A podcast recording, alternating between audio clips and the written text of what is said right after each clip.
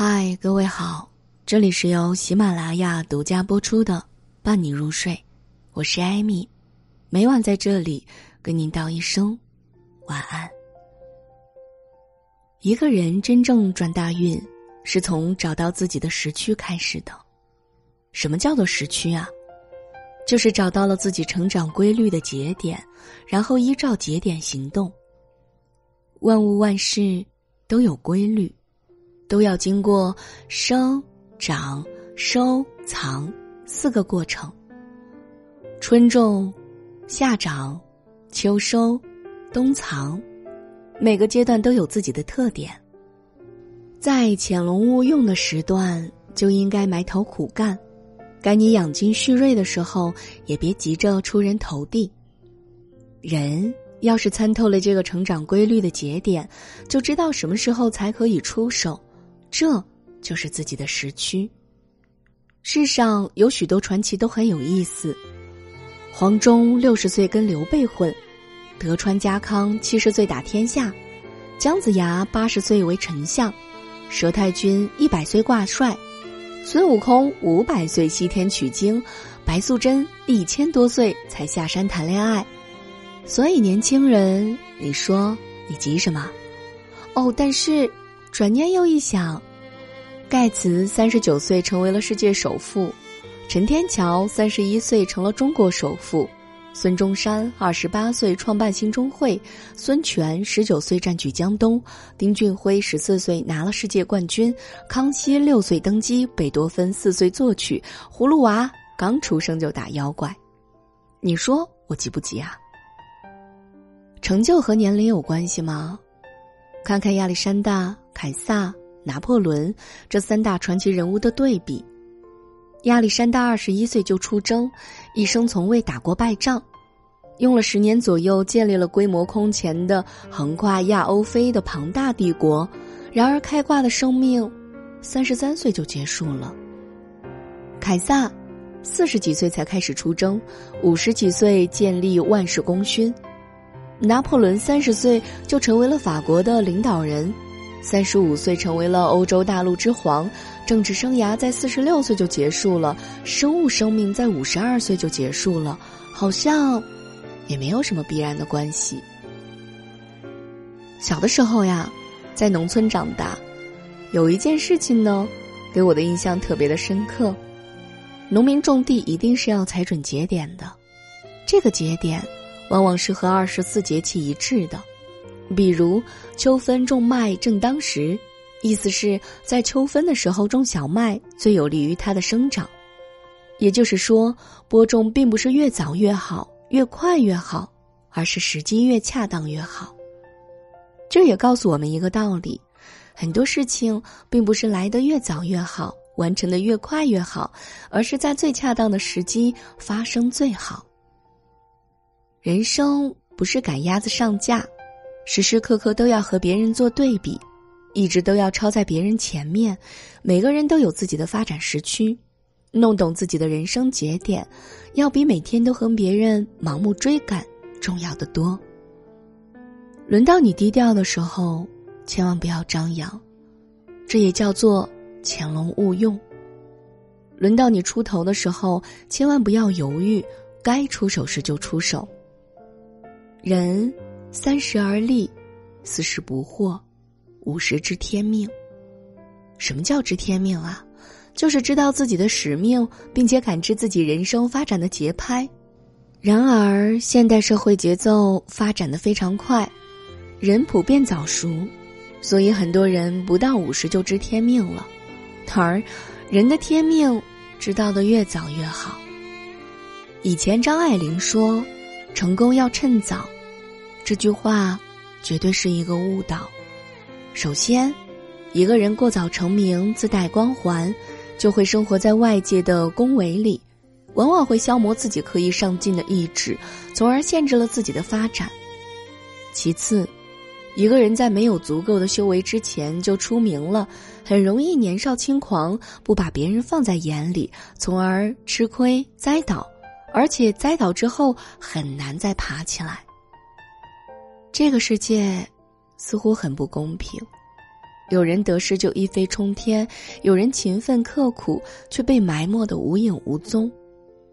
比如，二零零四年以来，北上深房价大概上涨了十几倍，几乎是在一线城市凡有能力足之地的，无论你能力有多么平庸，最起码都是千万富翁了。再换一个角度来看，二零零四年以来，无数企业制造的日子越来越举步维艰。很多企业家从当时的亿万身家到今天的负债累累。但是，如果我们把时间拉长一点，你就发现这个世界真的很公平。一，凡是之前靠见不得光手段牟利的人，这些年基本上都散的差不多了。二，凡是之前依赖资源和背景发财的人，这两年基本都越混越差了。三。凡是一夜暴富过的人，都一直在寻找一夜暴富的办法，结果再也找不到了。四，凡是靠房子发财的人，基本上都没有形成其他赚钱的本领。五，凡是靠投机发财的人，其他方面往往都不尽人意，比如家庭和健康方面。而与之形成对比的是，一，那些脚踏实地的人。尽管前些年一直默默无闻，但如今开始逐渐崭露头角。二，那些从未一夜暴富的人，往往都有自己固定的赚钱能力，步步为营。三，那些一直靠自己的人，路越走越宽，被接纳的地方越来越多。四，那些有清晰定位和一技之长的人，幸福感更强，生活淡定安稳。五，坚持不炒房、不炒股、不投机的人，看似人生波澜不惊，但往往家庭和睦、家人安康、生活美满。这个世界看似不公平，然而冥冥之中又有一股公平的力量在操控着社会的运行。一语道破天机：人生起起伏伏，千变万化，再好的机遇。再厉害的技巧，都只是人算。人有千算，天则一算。人的千算抵不过天的一算，那么天在算什么呢？一句话，一个人最终所创造的价值，决定了他人生的终点。很多人的终点都是一样的，只不过有人坐的是过山车，大起大落；有的人坚持脚踏实地的前行。有的人先扬后抑，有的人先抑后扬，有人一步一个台阶儿。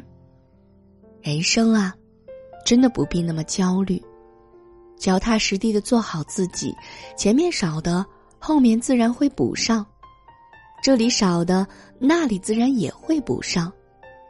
人生是会均值回归的，无论你经历过多少高峰，最后总会回归最真实的自己。很多人看上去拥有了很多财富，但这些财富都只不过是一场黄粱美梦。一旦到了价值的重塑期，一切都会均值回归。人生的发展往往分为两种方式，第一种方式叫步步为营，我们一步一步往前走，这需要我们耐得住性子，不被外界浮躁的环境所影响，进三步退两步。即每前进三步就要退两步，其实还是一步一步往前走，但是消耗了更多的能量和精力。大部分人的前进其实都是在用第二种方式，因为大家普遍焦虑浮躁，总怕落后。然而这种方式虽然消耗了三倍的能量和精力，实际进步效果却没有提升。其实。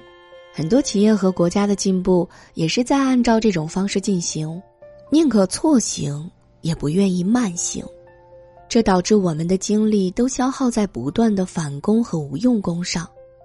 比如，我们现在形成了一种规律：每出一个新概念，总要被一波骗子先利用，用来骗钱，再冒出一波投机者，利用它投机赚钱，最后才能轮到一波有理想的人去做。